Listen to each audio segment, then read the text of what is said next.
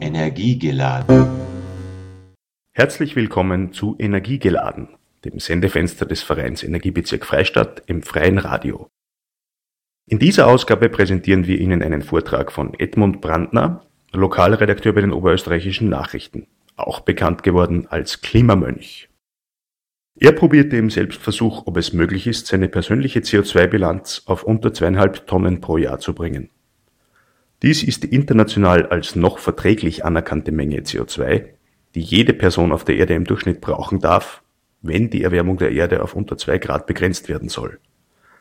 Ob er es geschafft hat und wie es ihm dabei ergangen ist, davon hat er am 1. Februar 2013 in Eidenberg erzählt.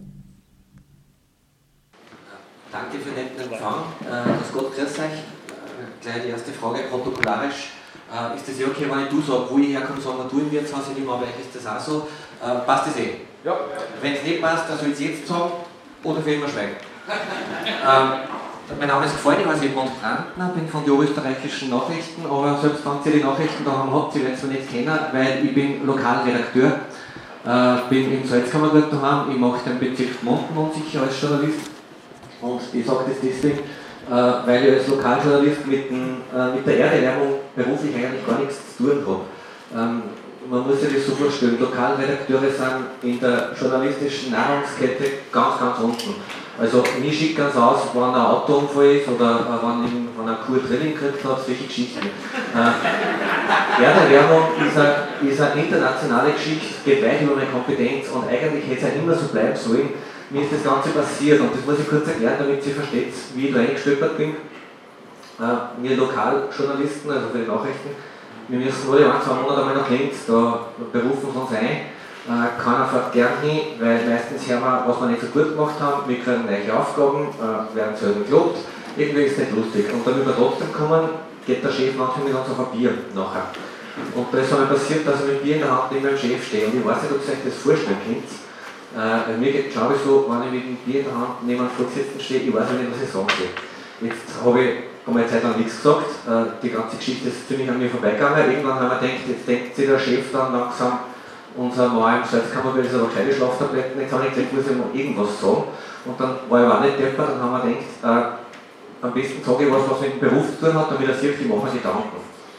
Und dann habe ich so flapsig in die Runde geworfen, habe mir nichts Besseres dabei gedacht, äh, habe gesagt, ähm, das war eigentlich einmal eine skurrile Geschichte, wenn einer von uns OÖN-Redakteure einmal versucht, ein Jahr lang so zu leben, wie die depperten Klimaschützer, sind immer verlangen, weil ich glaube, das geht gar nicht.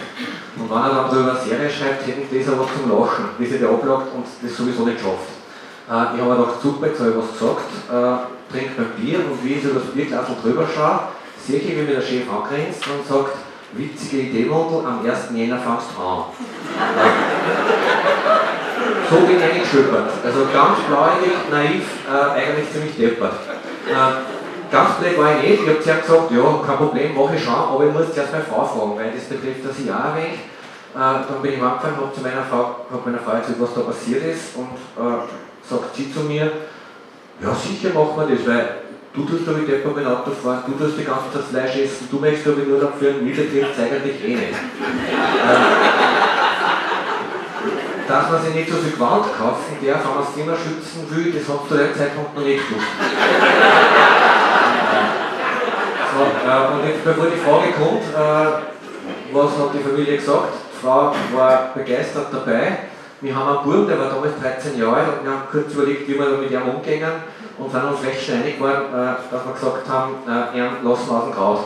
Weil das ist ein radikaler Wechsel vom Lebensstil. Irgendwie, warum sollte man ein Kind das aufzwingen? Wir sind keine Sekte äh, der sollte das sehen, äh, sollte wissen, dass wir uns was dabei denken, sollte wissen, warum wir es tun, aber ich habe das Gefühl, wenn man nicht dazu zwingt, dann ist es vielleicht nachhaltiger.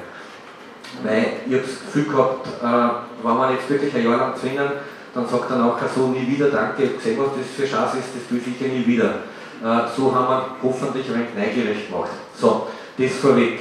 Ähm, ich habe dann in den Nachrichten eine Serie drüber geschrieben und äh, das Problem ist, wenn man, da muss man über sich selber schreiben. Und wenn man über sich selber schreibt, muss man so ein bisschen ironisch machen, weil sonst wird es gleich peinlich. Jetzt habe ich gleich am Anfang einmal, äh, habe ich mir einmal Augenzwinkernd Klimamönch genannt, Und blöderweise ist mir der Name blieben. Also ich bin jetzt irgendwie der, der Klimamensch blieben. Ah, ich stehe da voll im Weg. Gell. Äh, und ich, muss das aber erklären, weil ich, ich, ich möchte einen äh, vor Kopf stoßen, der religiös ist. Äh, für mich sind Mönche Menschen, die geben vor, sie leben enthaltsam und wir wissen eh alle, dass sie es nicht tun. Aber, nein, pass auf, aber, aber sie bemühen sich zumindest. Und das ist, ich finde, das ist ein recht menschlicher Zugang. Ich setze mir zu, ich weiß, ich schaffe das nicht zu 100%, ich schaue mal, wie weit komme ich. Wo ist die Grenze? Das ist das Interessante. Wo fängt es an zum Weh Ich kann meinen CO2-Stoß nicht auf 0 Kilogramm pro Jahr reduzieren. Das geht einfach nicht man muss Kompromisse eingehen, man hat Familie, man hat Bedürfnisse, man verbraucht ja trotzdem was. Die Frage ist, wie weit kann man gehen? Wo scheitert man? Das war eigentlich die Frage, die mich gestellt haben. Äh, und jetzt nur was vorweg. Ich sage da halt alles, was ich so gemacht und probiert habe. Manche Sachen sind ganz gut gegangen, andere waren komplett der Verhau. Bitte versteht das nicht als, ähm, äh, wie wenn ich da jetzt mit dem Zeigefinger stehe und sage, so, das müsst ihr jetzt auch alle machen, oder ihr seid schuld, dass diese Welt sonst untergeht. Also ich bin, ich sage ich bin ein Klimamönch und kein Klimamissionar. Äh, Mönche wollen sich selber ändern, Missionare möchten aber andere ändern. Und äh, ich finde, die reizvollere Aufgabe ist, dass man sich selber ändert. Manchmal ist es schwieriger. Bevor ich jetzt erzähle, was ich alles probiert habe, möchte ich aber noch ganz kurz über das Thema reden. Wahrscheinlich haben es viel schon gehört und ich hoffe, es ist nicht fad, aber wer es noch nicht gehört hat, da wird wirklich Zeit, dass es hört. Und zwar geht es um den Klimawandel. Schaut euch bitte mal das Diagramm hinter mir und schaut euch mal, auf die, schaut mal die schwarze Linie an. Die schwarze Linie steht für den CO2-Gehalt der Atmosphäre. Rechts jetzt, links in der Vergangenheit. Äh, wir kennen die Werte bis zurück vor 800.000 Jahren. Das ist ein langer Zeitraum, den man da sieht. Ihr könnt es nicht sehen, aber ich sage euch das. Äh, das war vor 130.000 Jahren. Äh, vielleicht zur Orientierung. Vor 10.000 Jahren ist der Mensch sesshaft geworden, Ackerbau, Viehzucht ist entstanden, das war ungefähr da. Äh, vor 7000 Jahren sind Pyramiden gebaut worden, da waren wir ungefähr da. Und sie da jetzt schaut, wo der Knick ist, wo es dann so vertikal wird. Ein Millimeter davor auf der Wand ist Christi Geburt. Und normalerweise frage ich an der Stelle, was jetzt der Knick da soll, warum du plötzlich so aufschießt. Neulich habe ich einen Vortrag in Gäusern gehalten, in Bad Gäusern, ganz nah, hat einer Vierer geschrieben, das muss Christi Himmelfahrt sein. er, er, er hat sich zumindest was gedacht. Äh, rein grafisch ist die Überlegung eigentlich ganz deppert, äh, aber es geht sich rechnerisch nicht aus, weil zwischen der Millimeter und der Kanten sind ziemlich genau 1850 Jahre. Und was war 1850? Ab dem Zeitpunkt haben die Menschen fossile Brennstoffe verheizt. Im großen Stil. Also Brennstoffe, die in der Entstehung 50, 70, 80 Millionen Jahre gebraucht haben, haben jetzt innerhalb von ein paar Generationen verheizt. Also es schaut jetzt schon so aus, wie wenn es zu, zu, zu gegangen das heißt, wofür die Welt Millionen Jahre gehabt hat, das zu speichern, das verpuffen jetzt äh, geologisch gesehen in einem Augenblick. Und das ist ein Problem. Das bringt ein Ungleichgewicht ein. Äh, vielleicht zum CO2. Äh, ich tue das CO2 ein bisschen verteidigen, weil es hat einen schlechten Ruf. Äh, wir brauchen Treibhausgase. Ich erkläre es ganz kurz äh, wieder auf die Gefahr hin, dass die viele eh schon wissen. Ein Treibhausgas ist ein Gas, das, ist, das lagert sich in der Atmosphäre ab, ist transparent, durchsichtig, lässt das Sonnenlicht durch und damit auch die Energie der Sonne. Wenn sie die Erde aufheizt, isoliert es aber. Also es lässt die Wärme nicht so gut zurück. Das ist wie ein Duchert oder wie eine Glasscheibe im Glashaus, darum sagt man Treibhausgas. Und das ist wichtig. Ohne Treibhausgase, ohne natürliche Treibhausgase, hätte man auf der Welt eine Durchschnittstemperatur von minus 15 Grad. Da gab es uns gar nicht. Das ist wichtig, das ist ein Teil der Natur. Das Problem ist das Ungleichgewicht. Und äh, ein Problem ist auch, äh, wenn man sich die rote Kurven anschaut. Die rote Kurve steht für die Temperatur, die Durchschnittstemperatur auf der Erde, wieder im selben Zeitraum. Und ihr seht, äh, die zwei Kurven, die haben was miteinander zu tun. Wenn die schwarze steigt, dauert es lang und die rote steigt auch. Äh, das ist eben der Effekt. Ich sage aber, das Gemeine ist gar nicht so, dass die Temperatur da mitsteigt. Das wirklich Gemeine ist, dass das zeitlich versetzt ist, weil das Klima ein träges System ist. Es dauert eine Zeit und dann folgt es der schwarzen Kurven. Und warum ist das so gemein? Wenn es sofort war, dann hätte man 1851 wahrscheinlich schon aufgehört mit, mit dem Wild verheizen, weil wir gesehen hätten, wie, wie warm das wird. Äh, jetzt wissen wir nur, dass es passieren wird, aber es hat noch gar nicht richtig begonnen. Ein bisschen hat schon begonnen, ihr seht es, die rote Kurve ist schon ein bisschen gestiegen, in den letzten 100 Jahren um 0,8 Grad Celsius. Wenn zu euch einer sagt, verflixt, das war ein heißer Sommer, das muss der Klimawandel sein, ist das ein Blödsinn. Wir spüren das nicht, das sind statistische Werte. Äh, wir Menschen sind gar nicht so empfindlich drauf. Die Natur re reagiert schon empfindlich. Also ich weiß für uns im Salzkammergut, weil ich ja darüber berichte, dass die Bundesforste ziemlich jammern. Äh, erstens äh, Windwurf, äh, die Stürme, was passiert sind die letzten Jahre, die häufen sie, werden stärker. Dann kommt dazu, dass die Vegetationsdauer über das Jahr gerechnet mittlerweile schon ein bis zwei Wochen länger ist. Äh, Vegetationsdauer zum Beispiel vom Fichtenborkenkäfer, das hat dazu geführt, dass sich der in vielen Jahren schon um eine Generation mehr vermehren kann und eine Generation Fichtenborkenkäfer sind ganz schön viele Käfer. Äh, das hat zur Folge, dass momentan im Salzkammergut 80% vom Holz, was sie rausholen, die Förster aus dem Wald, sind Schadholz. Käferholz, Windwurf. Äh, vor 20 Jahren war es umgekehrt. Da waren 20% Schadholz, 80% waren die Bäume, die sie sich ausgesucht haben. Also es verschiebt sich was. Äh, man merkt da schon, dass Pflanzenarten verschwinden. Also wir im Salzkammergut, wir haben eine Blumenart im Totengebirge, die heißt äh, Erzherzog Johann Kohlreser, also wenn das Blume so heißt, muss das ein Salzkammergut sein. Die gibt es nur dort, äh, aber auch dort nicht mehr lang, die verschwindet gerade, weil die Temperatur ein bisschen steigt und die Pflanzen kann nicht so schnell darauf reagieren, indem es die Höhenlage verändert. Also äh, es verschwinden schon Pflanzenarten. Äh, jetzt kommt man sagen, okay, äh, Erzherzog Johann Kohlreser hat es bis heute nicht kennt, wird euch künftig auch nicht angehen. Äh, blöderweise äh, trifft nicht nur Tiere und Pflanzen, es trifft auch Menschen und sehr empfindlich. Und jetzt kommen wir zu einem Punkt, wo es aus meiner Sicht wirklich dramatisch wird, nämlich das sind die Länder, äh, die eigentlich gar nichts dafür können äh, für den Prozess.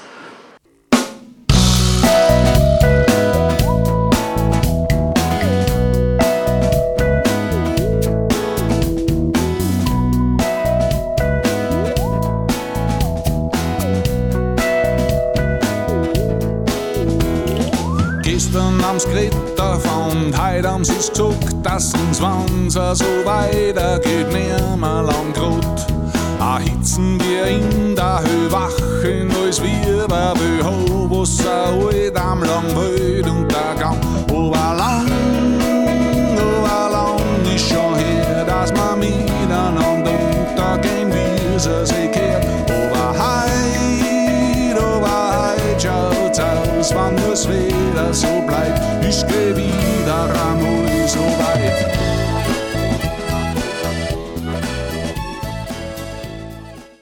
Es gibt momentan in Afrika in 14 Staaten jährlich Dürrekatastrophen und daraus resultierend Hungerkatastrophen. Die Klimaforschung sagt, bis 2050 werden es 25 Länder sein in Afrika. Das werden Millionen, hunderte Millionen Menschen sein, die existenziell und sogar mit ihrem Leben äh, betroffen sind.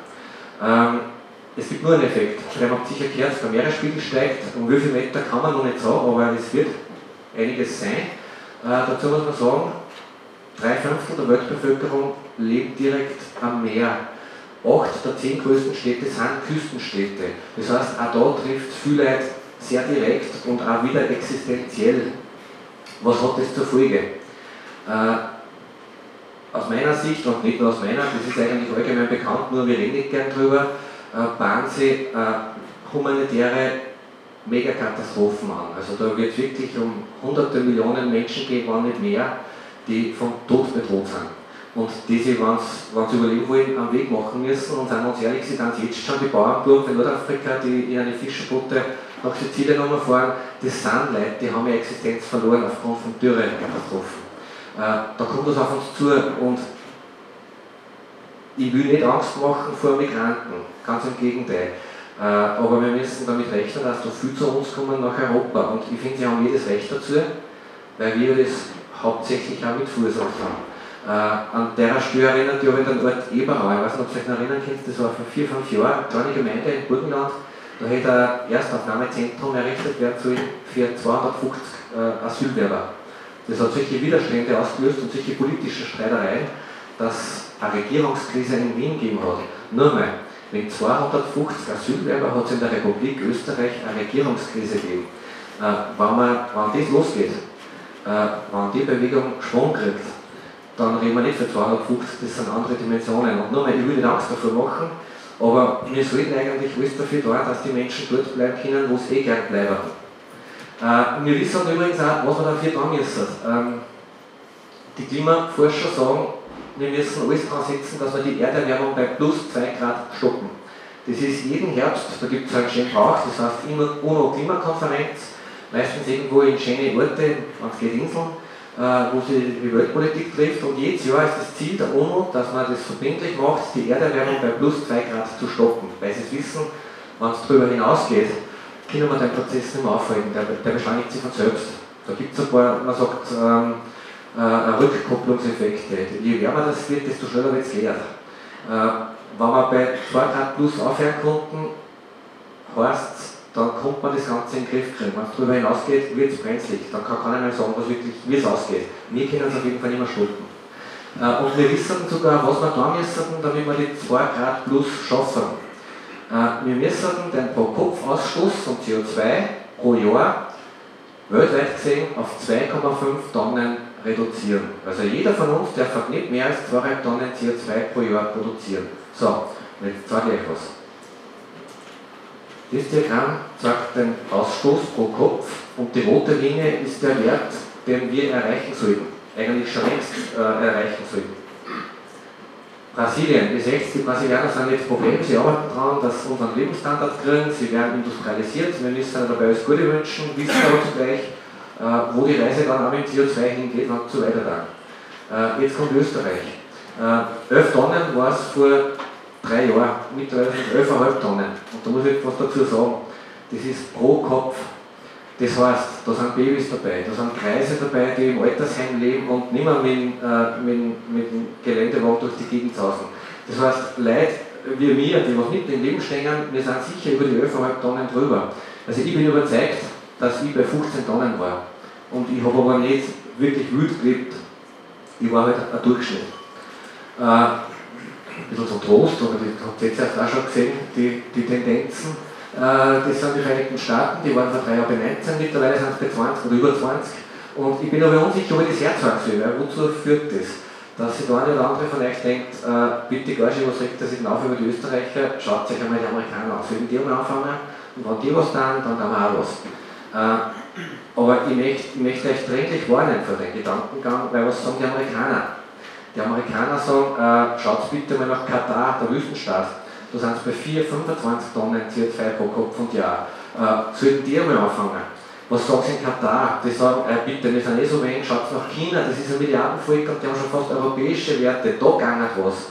Äh, ihr wisst, worauf ich hinaus will. Es bringt nichts, wenn man mit Finger auf Leute sagt, äh, von denen man annimmt, dass sie es noch schlimmer treiben als man selbst. Äh, mein Appell an euch und an uns war, schauen wir uns einmal unsere Zahlen an. So, und jetzt kommt der Punkt, äh, wo ich ins Spiel komme. Das Diagramm habe ich gesehen im Herbst 2009, das war vor der Klimakonferenz Kopenhagen. Und bis dahin habe ich geglaubt, dass ich, meine Frau und unser Bruder, dass wir eigentlich sehr bewusst leben.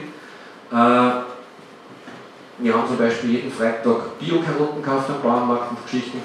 Äh, wie ich das Diagramm gesehen habe, weil man verflixt, so, so viel Bio-Karotten kannst du gar nicht wissen. Das Diagramm das Diagramm, das stellt unseren Lebensstil fundamental in Frage. Da geht es ums Essen, da geht es um unsere Art von Mobilität, da geht es um die Art, wie wir unsere Häuser heizen, da geht es um die Art, wie wir die Urlaube verbringen, da geht es darum, wie wir konsumieren. Äh, eigentlich müssen wir unser ganzes Leben neu aufsetzen, die Festplatten quasi löschen, Tabula rasa machen und einmal alles so auslegen, dass wir das Klima schützen. Äh, das ist momentan von uns gefordert, weil sonst kommen wir nicht runter auf die 2,5 Tonnen. Das sind 80% an CO2, die jeder von uns aus seinem Leben schmeißen muss. 80% und machen uns nichts vor.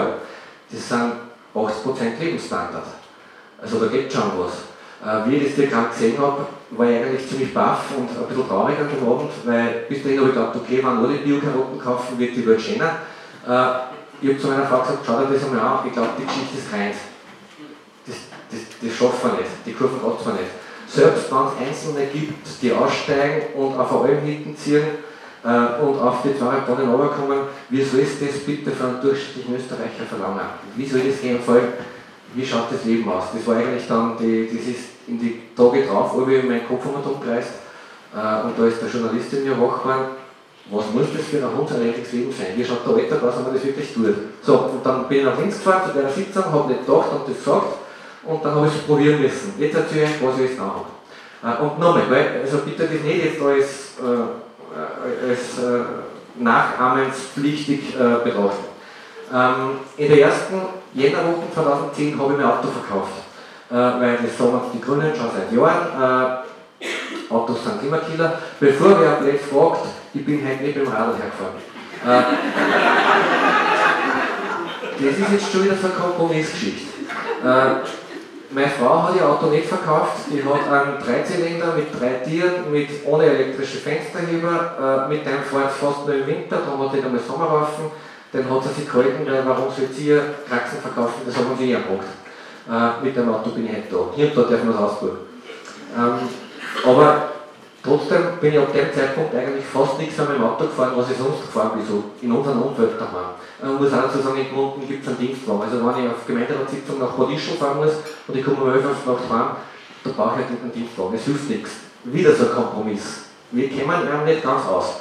So, äh, ich habe mein Radl verkauft, habe es aber da können, weil äh, ich bin in der Geschwand daheim, Geschwand bei Gmunden, wird keiner kennen, ist eine Gemeinde ungefähr so groß wie Eicherort, wir haben auch 2000 Einwohner äh, und das ist nur 5 Kilometer weg von Gmunden und 5 Kilometer da fährst du mit dem Radl. Also ich bin in dem einen Jahr äh, 6.500 Kilometer mit dem Radl gefahren. Bin aber kein Sportler. Ich habe einfach die Einkaufsfahrten, alles Mögliche mit dem Radl gemacht. Ich bin jeden Tag die Arbeit gefahren damit, habe mir einen Radlanhänger gekauft, ich, ich bringe sogar mein Biermann damit. Äh, und hier und da ich mal ein Auto ausbauen. Das hat gebracht am Ende des Jahres 1600 Kilo CO2, ich habe es dann ausgerechnet. Äh, das ist der Grund, warum ich die Tabelle stehen lasse. Es könnte da ein bisschen mitschauen und, und dann seht ihr, Aroma-Brocken wegbringt. Ähm, das war jetzt das Auto.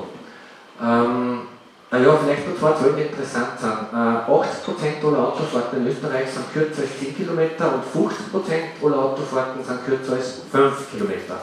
Das heißt, eigentlich das meiste kann man mit dem Auto fahren, ich kann das bestätigen. Also mir geht es ganz selten nachhexen, sie muss ins Mühlviertel fahren für einen Vortrag, aber Mann im Alltag brauche ich es eigentlich gar nicht. Äh, aber nur mal, das ist jetzt keine, keine Pflicht. Äh, ich weiß, für euch ist es nicht so leicht, nach Linz zu kommen, wie für mich, dass ich nach Stunden fahre. Also, wer kann, soll es tun. Wer es nicht kann, kann es halt nicht tun.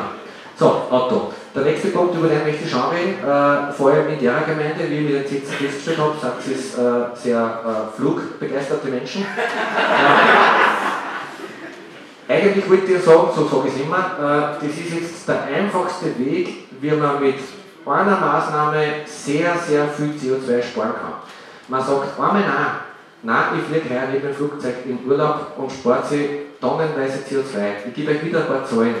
Äh, wenn man mit dem Flieger von München nach Gran Canaria hin und retour fliegt, das ist dann viel weit, das kann man sich schon leisten, ähm, sind das 1670 Kilo CO2 und jetzt aufpassen, pro Kopf. Gell? Das, die Zahlen sind immer pro Kopf. Das heißt, einmal in Urlaub fliegen im Jahr und wieder heimfliegen, da kann ich ein ganzes Jahr lang mit dem Radl in die Arbeit fahren und sonst was machen mit dem Radl und muss das ganze Jahr aufs Auto verzichten. Nur damit seht ihr, wie leicht eigentlich beim Fliegen der Verzicht auf CO2 war. Äh, das war jetzt eine harmlose Destination. Äh, schon nach Amerika. Ostküsten 4 Tonnen CO2 hin Westküsten 6 Tonnen. Ich kenne viele Menschen, die fliegen schon nach Asien, äh, halten auf die Philippinen im Bauchentzoom äh, kostet 11 Tonnen CO2 hin und das Sahnehäubchen ist natürlich Australien, das ist das, das am weitesten weg, sind wir bei 13 Tonnen CO2 nur mal gell, pro Kopf. Und 13 Tonnen, das ist jetzt schon mehr als der durchschnittliche Österreicher im ganzen Jahr verbricht, sage ich jetzt nochmal. Äh, also ihr seht, man kann eigentlich relativ einfach viel CO2 sparen, indem man einfach nicht fliegt. Neulich hat einer Führer geschrieben, ja, das ist doch verbieten. Nein, Nein, ich, ich, bin ein liberaler Mensch. Ich, es gibt viele Menschen, die müssen fliegen. Warum soll der Politiker, der zweimal in der Woche in Brüssel zu tun hat oder sonst wer, oder ein Geschäftsreisender, warum soll der nicht in den Flieger steigen? Aber nur zum Spaß durch die Gegend zu fliegen, äh, das ist verzichtbar. Holla da die Edeldi, Stirndl hat Juhe geschrien, holla da die Edeldi. Ist denn kein Bub zum Kriegen, holla da die Edeldi. Der muss heut auch an Namen, holla da die Edeldi. Kirschen vom Baum, holla da die Edeldi. Der muss heut auch an Namen, Kirschen vom Baum, holla da die, holla die Edeldi. Ja, oh, die, ja, oh, die, ja, oh, holla da die, holla die Edeldi. Ja, oh, die, ja, oh, ja. So, haben wir gehabt. Auto, fliegen. Jetzt kommt der Punkt, über den ist schon viel geredet worden. Äh, das ist ein sehr wichtiger auch vom CO2. Ich möchte aber nicht viel dazu sagen. Zum einen habt ihr schon viel gehört, da geht es ums Wohnen und Heizen und Isolieren des Hauses. Äh, zum anderen ist mir das im Schoß gefallen, weil wir haben vor fünf Jahren ein Fertighaus aufstellen lassen und weil wir nicht ganz deppert sind, haben wir ein Niedrigenergiehaus genommen mit der Förderung und weil wir auch nicht ganz deppert sind, haben wir keine Ölheizung eine da und keine Gasheizung, weil man damals schon gewusst hat, wie sich die Preise entwickeln werden. Wir heizen mit Pellets, haben wir doch äh, Solaranlage fürs Warmwasser äh, und sind für daher eigentlich fein draußen, was das CO2 betrifft. Aber wie gesagt, ich habe das nur gemacht, weil wegen Geld ist mir dann in den Schoß gefallen, wie ich das Klima retten wollte. Äh, die Serie hat geheißen, das war eine Schweinerei, das habe ich nicht gewusst. Ähm, ich habe gesagt, okay, ich mach's und dann sehe ich, wie es das in der Zeitung dann da haben, ist drüber gestanden als Titel der Serie Brandner rettet das Klima. Ich war ein bisschen sauer, weil natürlich glauben viele nicht, die haben einen Gläscher. Aber ich wollte es gesagt haben, die gehen nicht von mir. Ähm, so, jetzt haben wir es isoliert gehabt, jetzt kommt ein ganz wichtiger Punkt, äh, über den muss ich schon reden, weil da bin ich gescheitert. Und das ist die Ernährung. Äh, das Stichwort Leberkassemmel ist schon gefallen. Äh, ich sage euch, also, sag euch einmal, was man tun müssen, um das Thema zu schützen. Also man sollte sich saisonal ernähren, das brauche ich euch nicht erklären, wir sind in einer Landgemeinde. Man sollte sich regional ernähren, äh, brauche ich auch nicht erklären. Äh, also bitte nicht jetzt Tomaten aus, äh, aus Spanien oder sonst woher kaufen, also ihr habt sicher da auch gute Sachen. Äh, was auch nicht schlecht war, waren biologische Produkte, weil der Dünger ein Abzweig der Erdölindustrie ist und das bringt ungefähr 20 Prozent, wenn man es vergleicht. Äh, und jetzt kommt der Punkt, das ist eigentlich das Wichtigste, und da bin ich gescheitert, äh, das ist Fleisch. Äh, die Produktion für 1 Kilogramm Schweinen verursacht 4 Kilogramm CO2. Warum? Weil die Sei mit Sojagranulat aus Brasilien gefordert werden und dort holzen sie den Regenwald dafür. Äh, Rindfleisch kostet, wenn man es so bezeichnen möchte, äh, 13,5 Kilo, also 1 Kilo Rindfleisch, 13 Kilo, 13,5 Kilo CO2. Da hat mit der Verdauung der Rinder zu tun, da entsteht Methan und Methan ist äh, Treibhausgas, das ist, äh, ich glaube, 23, ja, 23 mal so wirksam wie CO2. Ich habe nichts gegen Rindviecher und äh, ich esse auch gern. Das Problem ist, wir essen nicht zu viel. Also, uns wird zu viel Fleisch gegessen. Der durchschnittliche Österreicher isst mittlerweile 100 Kilo Fleisch pro Jahr. Ähm, die Schallmauer von den 100 Kilo ist vor zwei Jahren gefallen, es steigt ja jedes Jahr nur weiter äh, Es ist auch nicht nur jetzt klimatechnisch äh, nicht gescheit, bitte. Je mehr Rinder gegessen, desto weniger produziert das äh, Ja, das, ja, äh, danke, danke. Ja. Du bist, du bist der Rinderzüchter. äh, also, äh, wir sind uns einig, man soll wenig Fleisch essen, äh, dann kommt man das Klima schützen. So, jetzt steht vor euch einer, äh, also ich bin genetisch äh, bevorzugt. Ich kann wissen, was ich will, ich nehme nichts zu. Wenn ich mich überfriss, dann kriege ich einen Schweißausbruch und das war's. Ich habe drei Schwestern, die haben auch so Brezen gespielt wie ich messen oder wirklich wie die Drescher. Äh, und ich habe das ausgenutzt. Also äh, ich habe zum Beispiel bis am 31. Dezember 2009 als Frühstück jeden Tag eine Leberkasse mal gegessen. Also ich bin, ich bin mit dem Auto in die Stadt reingefahren, bin zum Metzger reingestochen und dann in die Arbeit gegangen. Äh, ich habe das einmal meinem Hausarzt erzählt, der hat die Hände über den Kopf zusammengeschlagen, ich habe keine Ahnung, was für Blutwerte das ich gehabt habe, müssen furchtbar gewesen sein. Äh, auf jeden Fall, mir schmeckt. Mein Ziel war gewesen, und jetzt muss ich dazwischen werfen, viele Leute sagen, sie essen gar kein Fleisch aus Klimaschutzgründen. Ich respektiere das und ich bewundere das auch. Ich konnte es nicht, ich setze nicht einmal so hoch Ziel, weil ich es nicht schaffe. Außerdem, ich bin Oberösterreicher und ich bin stolz auf unsere Küche, also für mich ist das auch Teil meiner Kultur. Ich möchte es nicht ganz aufgeben, aber ich möchte es halt in einem vernünftigen Ausmaß zu mir nehmen. Und das habe ich gesucht. Und da sind meine Eltern eingefallen. Meine Eltern sind Bergbauernkinder und die haben uns immer klar erzählt, Berner hat es eigentlich früher nicht am Wochenende Fleisch gegeben. Unter der Woche haben sie kein Fleisch gegessen, obwohl sie es selber produziert haben. Und ihr wisst das, am Land äh, das waren die letzten, die gehungert sind, die Bauern, weil die haben selber die Nahrungsmittel erzeugt. Aber selbst die haben, haben das gar nicht geschafft, weil der Grund das nicht hergeben hätte, dass sie jeden Tag Fleisch essen. Ähm, das ist mir eingefallen, wie ich das Projekt gestartet habe und ich habe gedacht, okay, das machst du auch, nur mehr am Wochenende Fleisch, unter der Woche keins mehr. Das habe ich ungefähr eineinhalb Wochen geschafft. Und dann, dann bin ich langsam wieder zurückgedriftet. Weil das Problem ist, wenn man zum Mittag zum Wirten geht, ich weiß bei euch jetzt genauso sein, bei uns ist es so, gehst zum Wirten, schaust die Speisekarten an die vegetarischen Sachen. Das ist einmal, vielleicht ein zweites Mal, aber in Wahrheit ist die Kultur ja ein bisschen verloren gegangen. Äh, man greift doch wieder zum Fleisch, weil es viel besser ist. Dann kommt bei mir dazu, ich habe mich hinter meinem Burm versteckt. Also wenn ich zu meiner Frau gesagt habe, was kochst du morgen, hat sie gern gesagt, mach mal Krautflecker. Dann hat unser Bub gesagt, ja, machst du mir heiße Knacker dazu. Und dann habe ich gesagt, dann kannst du eigentlich gleich was Gescheites kochen. und auf die Art, auf die Art ist das Fleisch langsam wieder zurückgekommen. Äh, ich sag's gleich, ich bin nicht bei den Werten, wo ich schon bequem bin, aber ich weiß, ich isst viel Fleisch. So, äh, jetzt kommt ein nächster großer Punkt nochmal, einen großen Block haben wir noch, und das ist unser Konsumverhalten. Ähm, ich fange so an. Es gibt eine Studie äh, für Deutschland, die kann man sicher eins zu eins übernehmen für Österreich, äh, die sagt, dass jeder Bürger oder jeder Mensch pro Tag mit 6000 Werbebotschaften bombardiert wird. Äh, ich, ich darf es ja gar nicht sagen, aber das wenn du in der vor die österreichischen Nachrichten aufschlagst und das hört auf Nacht auf, auf dem Fernseher hast. Und dazwischen sagen sie uns den ganzen Tag, was wir uns nicht Neues kaufen sollten, warum wir nicht ganz vorne dabei sind, was jetzt Nikes gab, was modisch ist äh, und, und, und. Wir werden den ganzen Tag verführt. Jetzt sage ich, wir sind erwachsen, wir sollten eigentlich damit umgehen können, nein, wir können eh nicht, aber wir waren zumindest äh, intellektuell dazu in der Lage, dass wir das hinterfragen. Wirklich schlimm, ich finde es bei Kindern. Äh, Kinder nehmen Werbung, sind im Alter von elf Jahren ungefähr, als objektive Botschaft wahr. Für die ist das kein Überredungsversuch oder so. Wenn es der im Fernsehen sagt, dann ist es so. Also wenn du einem achtjährigen Burm sagst, Red Bull schmeckt gut und ist cool, dann glaubt der wirklich, das schmeckt gut. Und die trinken das lang. Also ich kenne Kinder, die sind über 30 Jahre alt. Das, das, das hat da, das ist nachhaltig. Äh, ich weiß nicht, ob ihr euch schon überlegt habt, unser, oder ein Konsumverhalten. Ich vergleiche es gerne historisch. Hat es jemals eine Kultur gegeben auf der Welt, die so konsumgeil waren wie wir, die so viel Geld zum Verputzen gehabt haben wie wir für sinnlose Sachen? Ich glaube, es hat keine Kultur gegeben. Wir können es auch geografisch machen.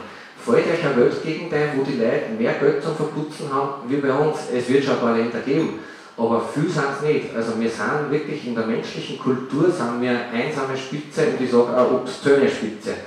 Äh, und mein Versuch war in dem Jahr, das, das runterzuholen. Also der Konsum von Sachen, die man eigentlich gar nicht braucht, macht ungefähr ein Viertel aus von den Balken. So kein geringer Teil. Äh, und wenn man sich überlegt, also wenn man sich vornimmt, man kauft nur mehr die Sachen, die man wirklich braucht, da probiert es einmal, äh, ihr werdet draufkommen, dass fast nichts mehr einkauft. Äh, man kauft wirklich das meiste Zeug, indem man es gar nicht wirklich braucht. Ähm, ich habe mir gedacht, ich kann es nicht so radikal machen, weil die Verführung ist jeden Tag da und ich schaffe es sowieso nicht. Ich habe es an ein paar Punkte festgemacht, die für mich so Symbolcharakter gehabt haben. Zum einen habe ich mit meinem Burm ausgemacht damals, das hat meine Frau gar nicht gewusst, wir besorgen uns ein neues Auto, einen gebrauchten Außer BMW, weil wir sind beide äh, heimliche BMW-Fans. Äh, das ist natürlich dann gestorben. Und dann wollte ich mir in einem Jahr unbedingt ein neues Handy besorgen weil ich habe da was gehabt, das war schon sechs Jahre alt und das war noch äh, ein ganz normales äh, Handy, wie es früher gewesen sind, mit den Tasten von Drucken. Und das muss ich jetzt erklären, es ist für Journalisten ganz, ganz wichtig, dass man ein Smartphone hat. Das ist so wie schwarz zum Erklären, aber es ist wirklich ganz wichtig, dass man da äh, ein Handy hat, das man streichen kann, das, wo es andere sehen, dass man streicht. Und wo man Programme aufspielen kann, die man ganz notwendig braucht. Äh, ich war der Einzige bei den österreichischen Nachrichten, der das noch nicht gehabt hat und bei uns kommt verschärfend dazu, weil wir sind ja ein bisschen äh, großkotzig, wir glauben, wir sind die beste Zeitung für Österreich. Also unsere Journalisten brauchen kein Smartphone, sondern ein iPhone. Das ist nur ein bisschen modischer. Äh, und ich wollte mir dann ein Jahr eins besorgen, damit ich endlich aufschließe für die Kollegen. Habe das dann bleiben lassen, weil mein Handy einfach nicht hinwerden wollte. Ähm, die durchschnittliche Lebensdauer von einem Handy in Österreich sind zweieinhalb Jahre, aber da sind sie nicht hin, sondern werden weggekaut, weil es was Neues gibt oder was Billiges oder was Besseres. Ähm, bei uns werden die Handys weggekaut, wenn sie gehen. So, jetzt habe ich aber meins gehalten. Das hat zur Konsequenz gehabt, dass mir die Arbeitskollegen äh, noch mehr verarscht haben. Ich meine, das habe ich jetzt erst nicht gesagt, ich bin ja jetzt der Kasperl für die österreichischen Nachrichten, weil ich glaube, ich kann das Klima retten. Wenn ich nach Linz komme, fahren wir, fragst du dann, wie ist der Wildradl da? Oder machst du da was Leberkasse noch? Äh, jetzt machen sie es ja so, dass man Hände in die Hand drucken und sagen, hey, schau, was mein Handy kann, kann ich gleich auch. Und da gibt es da wirklich super Sachen. Ähm, ein Programm ist für Dr. Oetker, weißt du, das kennst, da, das schaltet man ein, dann schüttelt man das Handy und dann kommt ein Kochrezept mit Zufallsgenerator. Dann, nein, es geht weiter. Da drückt man auf eine Taste und dann kommt die Einkaufslisten dazu. Wenn es einem nicht schmeckt, dann kann man nochmal schütteln und das nächste Rezept nehmen. Also sehr brauchbar, da kann man lang schütteln. Äh, anders, eins erzähle ich aber das war wirklich witzig. Dann komme ich nach Linz und sage, du schau mal, was ich da habe, was du mir anschaust, das Programm. Und er hat mir das in Hand, jetzt muss ich ein Geständnis machen, ich habe mein Handy verloren vor einem halben Jahr, jetzt habe ich eigentlich eins. Er drückt mir sein, sein Smartphone in die Hand und sagt schon, ja, hast du das schon gesehen, schau dir das einmal an und schreibt mir sein und sagt nichts mehr. Und ich sehe nur, dass da ein Strich drauf ist, ein, ein, ein, ein Strich. Und ich habe wirklich zwei Minuten gebraucht, bis ich draufgekommen bin, das war eine elektronische Wasserwaage. Also wenn man das Handy an der Wand eine Zeit lang verschiebt, irgendwann ist es gerade. Jetzt habe ich zu gesagt, weil ich kenne ihn ja, du äh, Erik, brauchst du das eigentlich? Sagt er, nein, es funktioniert super. und das ist der Grund, warum ich das erzähle, weil der Satz sagt eigentlich alles aus über unser Konsumverhalten. Wir kaufen uns Dinge, die sind genial. Da ist Fantasie drin, Hirnschmalz, äh, die sind witzig, da denken sie mal was. Aber wir brauchen es nicht. Äh, wisst ihr übrigens, in welchem Bezirk in Österreich die meisten Allradgeländeautos fahren? Wien, erster Bezirk. Also, also in Häusern haben sie gesagt, ist eh klar, brauchen die Jagerautos, weil dort rennen auch die ganzen Hirschen rum.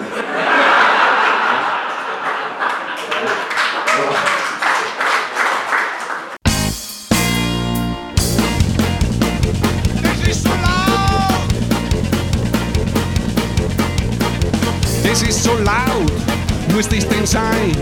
Wo kommt das her? Wo geht das hin? Das ich. Hey, das ist schön blöd. Schön blöd, schön blöd, aber es geht. Ach so ein Durcheinander ist ja frei zum Dichten und das holt dann nicht jeder aus, man ist so schade. Hey, hey, hey, hey, hey, hey, hey, hey, hey, hey, hey, hey, hey, hey, hey, hey. Dann so wie wenn wir wissen, was wir taten weiter. Morgen oder dass wir wissen, was wir tun und sagen wir die was morgen wir sollen anders da. Hier so wie ich will und das geht die schon und das geht die schon.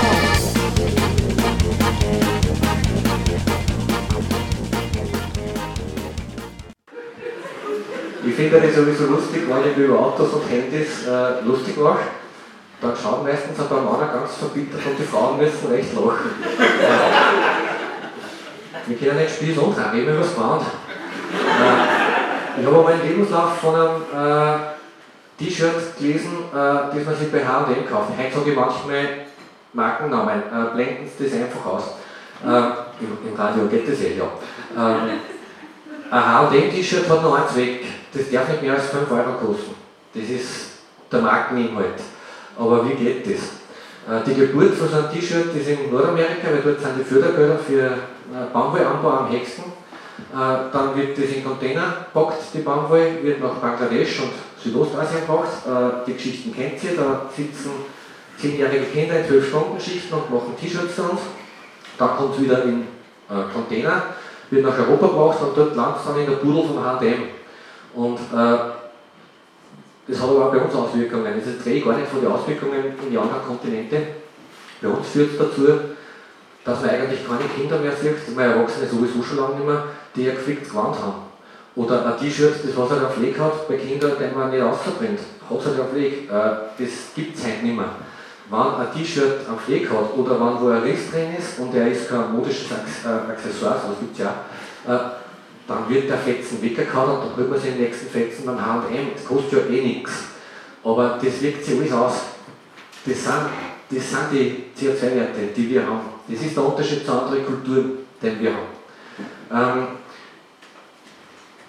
ich muss aber aufpassen, wenn ich über Konsum rede, weil nachher heißt es so wie, äh, ich möchte die Wirtschaft äh, schädigen, weil ich die Leute aufrufe, dass sie nicht mehr konsumieren sollen. Bitte das nicht so verstehen. Äh, es geht nicht unbedingt darum, dass man weniger kauft, es geht darum, dass man intelligenter kauft. Also man kann sich Wander kaufen, das in Europa unter fairen Bedingungen hergestellt wird. Man kann sich Lebensmittel kaufen, die im Ort produziert worden sind. Äh, man kann zum Nahversorger gehen. Habt ihr es noch einen Ort? Gibt es bei euch noch Geschäften? Ja, passt bitte darauf auf. Ich sage das äh, ganz bewusst, weil ich schreibe alle paar Monate bei uns im Salzkammer dort über eine Gemeinde, wo der letzte Supermarkt zusperrt. Zuerst fahren sie alle in die Bezirkshauptstadt, weil da gibt es faszinierende Rolltreppen und das Verschiere ist um 5 Cent billiger. Und wenn dann das Geschäft zutrat, da haben dann jammern sie alle recht. Äh, aber die Verantwortung dafür haben wir. Das kann man alles selber machen. Ähm, ich habe das Problem gehabt, dass ich ein Jahr lang drüber schreiben müssen habe. In Wahrheit es ein paar wirklich massive Punkte, wo man aufpassen muss. Aber ich habe Stoff gesucht. Äh, ein bisschen was möchte ich gleich noch sagen. Äh, die nächste Geschichte, was ich euch erzähle, die hat eigentlich die heftigsten Reaktionen ausgelöst unter die Leser und ich weiß bis heute nicht warum.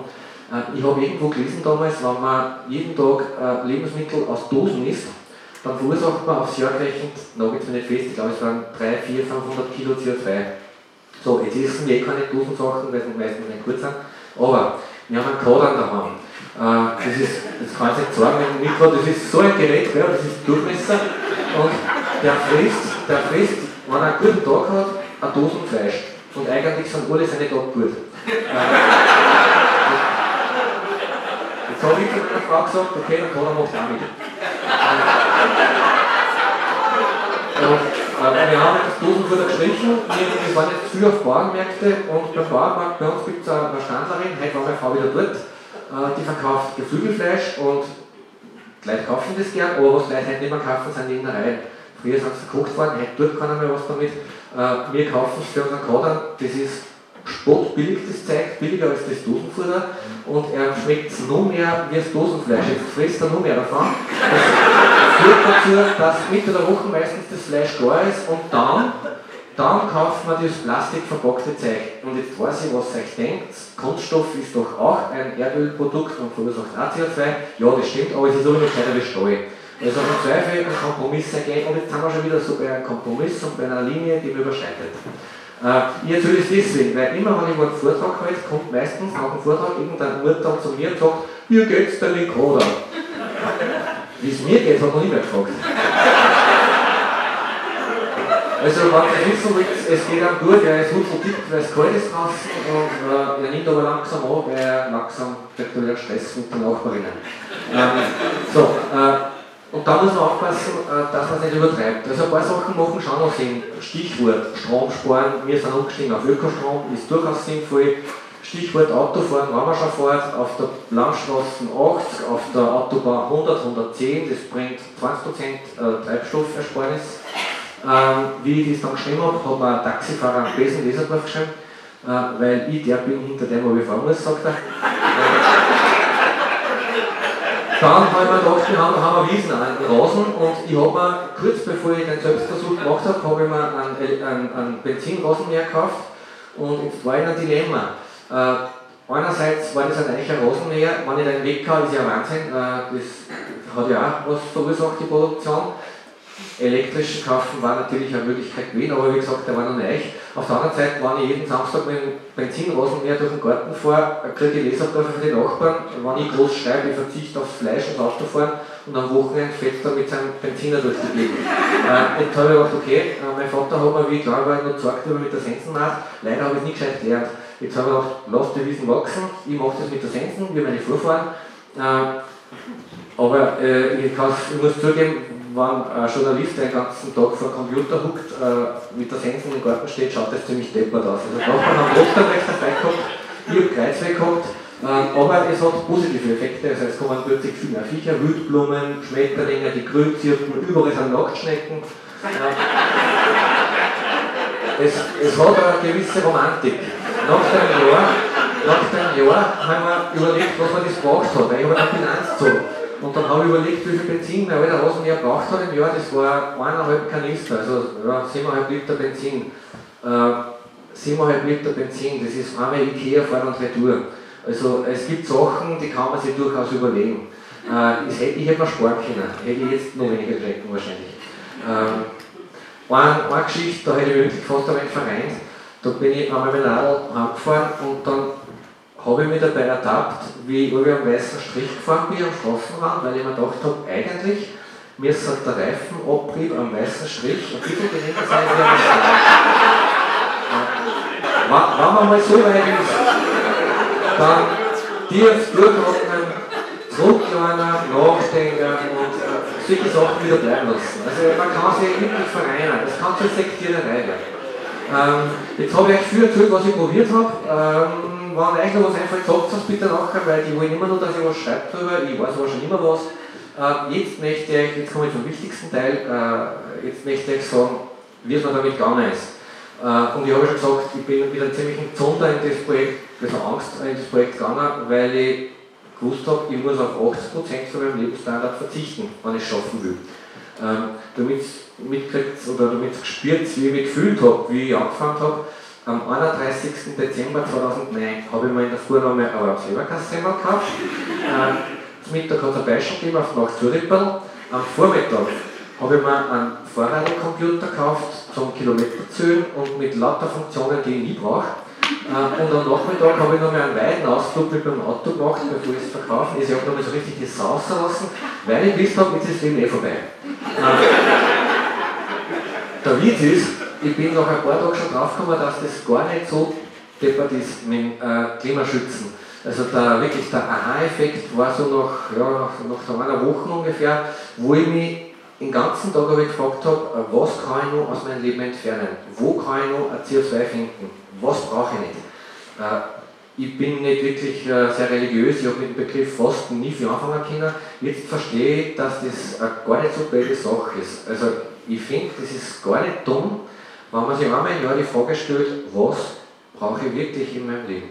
Was ist unverzichtbar? Was macht mein Glück aus? Oder was ist meine Lebensqualität? Und auf was kann ich verzichten? Der Witz ist, man kommt ganz schnell drauf, dass dann solche Sachen Plumpsen wurscht sind. Also ob das jetzt der iPhone ist, ein Smartphone oder ein ganz altes Handy, es kommt immer nur darauf an, was man redet und nicht was für Farbe das Chrom hat, in dem man, in das man reinredet. Aber da muss man halt einmal gezwungen sein, dass man darüber nachdenkt. Ähm, es war eigentlich keine blöde Erfahrung. Ich kann das durchaus weiterempfehlen. Und dann ist es schwer zu erklären. Also ich sage ein paar Schlagworte. Äh, mein Leben ist langsamer geworden. Ich habe viel an Aktionsradius verloren, weil ich halt nicht mehr, weil es lustig ist, schnell das Auto packe und in den Nachbarbezirk fahre und einmal schaue, welche Stereoanlagen das gibt, die ich nicht brauche. Ähm, man fährt mit dem Radl einkaufen, deswegen fährt man zu den Nahversorger, man lernt plötzlich seine Nachbarbauern kennen, was die herstellen, das war mir früher wurscht, wir haben uns einfach dann eine Liste gemacht, mein Bruder und ich, was können wir eigentlich im Ort kaufen für die Bauern, was machen die? Bei uns gibt es sogar Nudelproduzenten, das hätte ich nie gewusst. Äh, und das ist aber Qualität. Genauso wie die Nahversorgung eine Qualität ist. Wir haben ein kleines Geschäft bei uns in der Gewand, äh, da stehen drei Generationen drinnen, Mutter, die ist ich schätze 75, sitzt an der Kasse, andere sitzen vor dem Fernseher, sie unterhalten sich an der Kasse. Äh, und der Witz ist, äh, sie ist ein Fußballfan. Also wir haben ohne geschaut, die gehe am Fußballplatz und da ist ihr Enkelsohn steht im Tor und sie interessiert das. Also die Frau ist 75 und kennt das Torverhältnis für unsere Kampfmannschaft, das kennt jeder mehr. Und, und jetzt sage ich euch was. Geht einmal zum Hofer und versucht die Kassierin an der Kasse in ein Gespräch über Fußball zu verwickeln. versucht überhaupt einmal, äh, ich an der Kasse in ein Gespräch zu verwickeln. Die, die dürfen gar nicht reden, die müssen effizient sein, die werden kontrolliert, das geht gar nicht. Und das sind Dinge, die habe ich aber schätzen gelernt in dem einen Jahr, weil ich das plötzlich entdeckt habe. Das waren Dinge, die in meiner Kindheit ganz normal waren, die für mich aber völlig verloren gegangen sind. Und jetzt drehe ich nur vom Einkaufen. Ich kann nur ein paar Beispiele festmachen. Ich hoffe, ihr, ihr könnt es ein bisschen greifen, was für Geister dahinter steckt. Äh, reden wir nochmal vom Essen, mein Lieblingsthema. Ähm, ich habe am Anfang gedacht, verflixt, jetzt tun wir öfter Dinge ohne Fleisch kochen, aber eigentlich gibt es ja gar nichts, was man kochen kann, wo, wo kein Fleisch dabei ist. Also ich habe wirklich überlegt, mir ist nichts eingefallen und dann habe ich gedacht, als Kinder hat es das eigentlich schon gegeben bei uns daheim, weil da hat meine Mutter noch nicht so viel Fleisch verkocht. Und da sind mir Sachen eingefallen, die ich auch komplett vergessen. Das waren aber wirklich, das sind Kindheitserinnerungen, das waren wirklich Lieblingsessen, die, die mir völlig entschwunden sind. Ich frage das überall, wo ich Vortrag halte. Äh, kennt wer gleich mal das? Lass mal das schauen. Nein, das kennt eh nirgends. Meine Mutter ist aus dem Enstal, vielleicht hat es für dort mitgebracht. Ähm, das ist mir wieder eingefallen, das hat mir so geschmeckt als Kind. Dann habe ich das googelt, habe es eingegeben, griff mal Chris Mehltasche im Google äh, und habe null Treffer gekriegt. Ihr wisst schon, was das heißt. Das, ist ein, das ist ein mystisches Erlebnis. Ich habe hab vier Sekunden lang das Ende vom Internet gesehen. Dann bin ich heimgegangen zu meiner Mutter und habe gesagt, hey, was, was du da gekocht hast, das gibt es ja gar nicht. Ich sage, sie, Bruder, du bist der Hirsel, das heißt Chris Maultasche.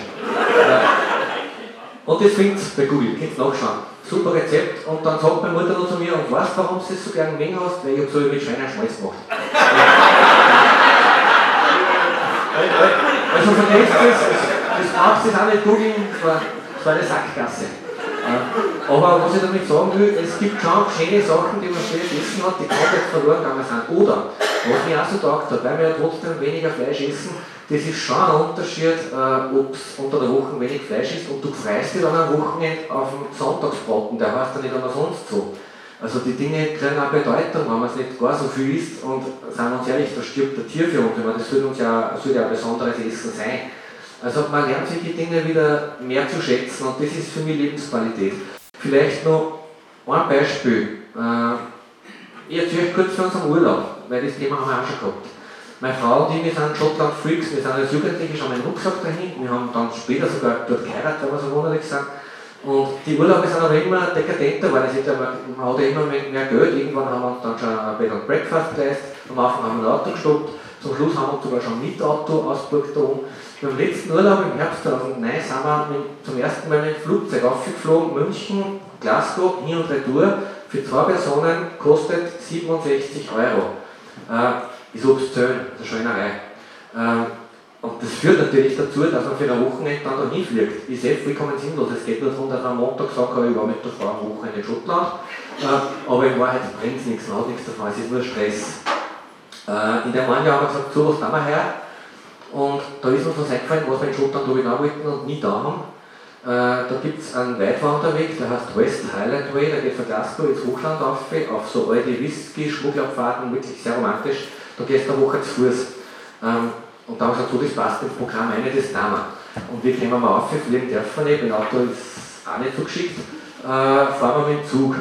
Und wir sind in der Geschwand daheim, wir haben eine Eisenbahnlinie, eine Schmalspurlinie, wir haben gesagt, wirklich, wir fahren für daheim mit dem Zug weg. Jetzt haben wir einen Rucksack für daheim äh, zur Haltestelle Schule gegangen, das ist ein Waschbeton hinten. Von dort sind wir mit dem Zug nach Furchdorf gefahren, da steigt man um, da sind wir nach Lambach gefahren, da steigt man um, da sind wir nach Adnang gefahren, da ist umsteigen lasse ich du aus. Dann sind, wir, für Adnang nach Salzburg, für Salzburg nach München und dann haben wir uns einen Schlafwagen geleistet, weil das haben wir auch nie gemacht, weil das kostet ja ein bisschen Geld, das kann man sich nicht leisten. Kurzer Exkurs, äh, ich bin draufgekommen, ich habe einen alten Peugeot 306 gehabt, den ich verkauft habe, der hat mich, wenn ich ganz ehrlich war, hat mit der im Monat 300 Euro gekostet. Wertverlust, Sprudel, Vignetten, äh, Pickel, Steuern, was es kommt. Äh, wenn man es ehrlich rechnet, äh, selbst äh, ein kränkiges Auto wie ein Peugeot 306er, alter, war gebraucht, kostet Geld. Das war eigentlich wurscht, über das haben wir nicht einmal nachgedacht. Wenn man in Urlaub fährt, äh, dann quetscht man sich in ein Sechsabteil und schlaft die ganze Nacht nicht, weil es vielleicht um 30 Euro mehr kostet, wenn man sich einen Schlafwagen nimmt. Solche Dinge haben wir dann gemacht einfach. Ähm, war extrem klasse, kriegst sogar Frühstück dann im Zug und dann haben wir in, äh, für, wir sind München Amsterdam gefahren, Amsterdam mit einer Fähre über Nacht nach Newcastle, haben wir wieder einen Burm da, dann wieder ein Abenteuer hat auf dem Schiff und dann mit dem Zug nach Glasgow. Wir haben eine Woche gewandert, der Urlaub hat dauert zwei Wochen, äh, weil wir so lange hin und her gefahren sind und das war der schönste Urlaub, den wir jemals gemacht haben äh, das deswegen, weil mir ist die Tage mir eingefallen, äh, unseren Buben, ich habe zuerst gesagt, wir haben nie zu was gezwungen. Das war das Einzige, wo wir zu was gezwungen haben. Dann haben wir gesagt, Bub, du bist 13, du kannst nicht daheim bleiben. Äh, und er war sauer, weil äh, seine Freunde machen Cluburlaub in der Türkei oder können daheim bleiben und Party feiern und er kann mit seinen feindlichen Alten nach Schottland fahren im Zug und dann im Regen um und umhaschen. Also er war wirklich sauer. Äh, die Tage haben wir die Fotos angeschaut. Das erste Foto, Schwand, Haltestelle Schule, äh, Waschbeton hinter uns sitzt Bub im Rucksack drin und die Bilder drinnen alle, weil er wirklich so traurig war. Ähm, die Tag habe ich gefragt, jetzt ist er 16 gerade geworden, äh, mit seinem gesagt, du, wie schaut es aus? Im Sommer müssen wir über, über Urlaub reden, interessiert es dich nur mehr, dass er was dann oder machst du eh schon selber was mit den Freunden? Sagt er, nein, eigentlich interessiert mich nicht mehr. Nächstes Mal fahren nach Schottland wandern. Äh, das war eigentlich ein Moment, wo ich mir gedacht habe, äh, es, es hat schon was gebracht. Er hat ein wenig was gesehen, manchmal, wenn man es einfacher macht, wenn man es genießt, wenn man nicht hetzt, wenn man nicht das Luxuriöseste macht, in dem Fall das Fliegen, äh, kann er durchaus Qualität bringen. Und ich höre auf zum Beispiel erzählt, weil ihr, ihr seid sehr geduldig. Äh, jetzt komme ich zum Schluss. Ähm, Stichwort Qualität. Jetzt kommt die Quintessenz. Der, der, ich glaube, der wichtigste Satz und auch das, was mein das Ergebnis, was ich für mich ausgezogen habe aus dem Selbstversuch. Äh, ja, wenn man das Klima schützt, muss man einen Lebensstandard hergeben. Da wird uns nichts anderes überbleiben. Aber der Witz ist, Lebensstandard und Lebensqualität sind zwei verschiedene Sachen. Das ist das, was wir lernen müssen. Ich behaupte sogar, dass sie die zwei Dinge ein bisschen im Weg stehen.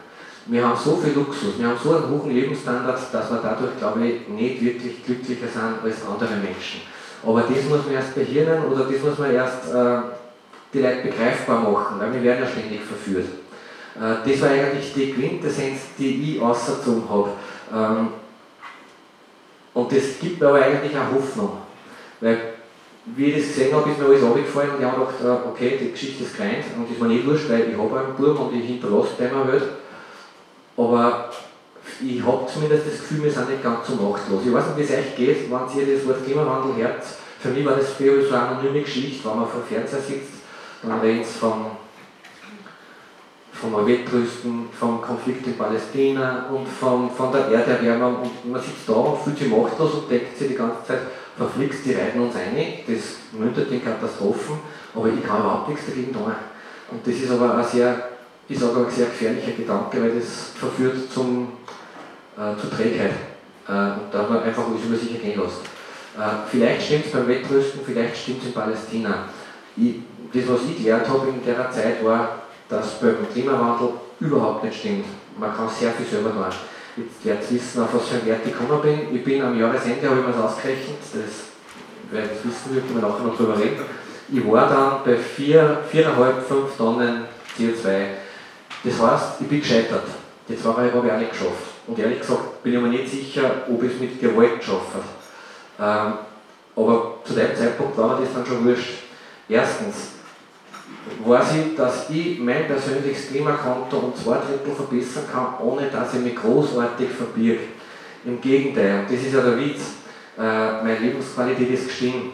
Und ich habe zuerst geglaubt, okay, das eine Jahr trage ich durch und dann darf ich wieder so leben, wie ich vorher gelebt habe. Äh, jetzt bin ich eigentlich bei allem drin, was ich gemacht habe und es ist nicht so radikal, äh, habt ihr eh gehört. Ich meine, ich is auch noch meine Leberkasse und da, äh, aber man kommt sehr weit.